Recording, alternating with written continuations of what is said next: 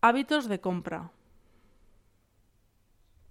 ¿Cuántas veces has salido corriendo a comprar algo que creías verdaderamente imprescindible y después de unos días se ha quedado en un rincón sin que nadie lo utilizase?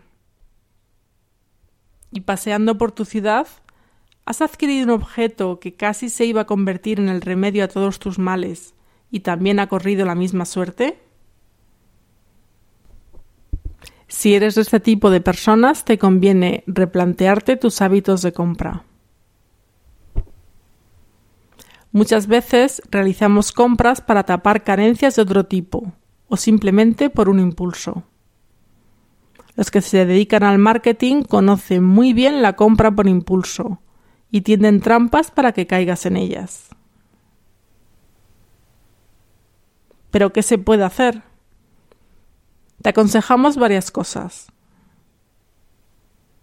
Designar un día a la semana para hacer la compra del supermercado y de todos los artículos realmente necesarios.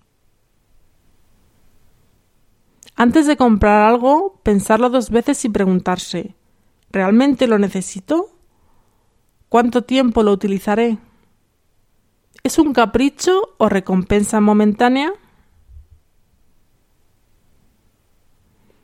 Retrasa todas las compras importantes entre dos semanas y un mes.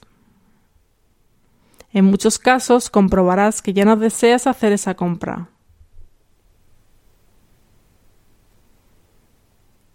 Alternativamente, jugar a ver cuánto tiempo podemos pasar sin adquirir el objeto en cuestión.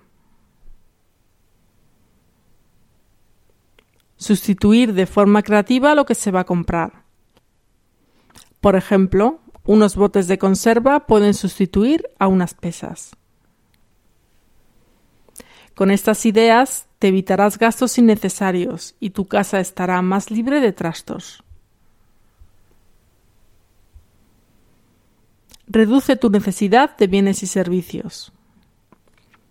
Existe la creencia de que cuantos más servicios y bienes utilicemos, más fácil será nuestra vida. Un jardinero cuida nuestro césped. La canguro está con los niños en nuestras salidas nocturnas. El asesor fiscal nos guía en nuestras inversiones. Y cada miembro de la familia posee teléfono móvil y vehículo propio. Estos son solo algunos ejemplos. Con nuestro programa de simplificación de vida descubrimos que si eliminamos el césped ya no necesitamos jardinero. Simplificando las inversiones, no es necesario un asesor. Y si utilizamos el transporte público, no hacen falta tantos coches en casa. La acumulación de bienes y servicios, lejos de ser una ayuda, es una carga tanto económica como de organización.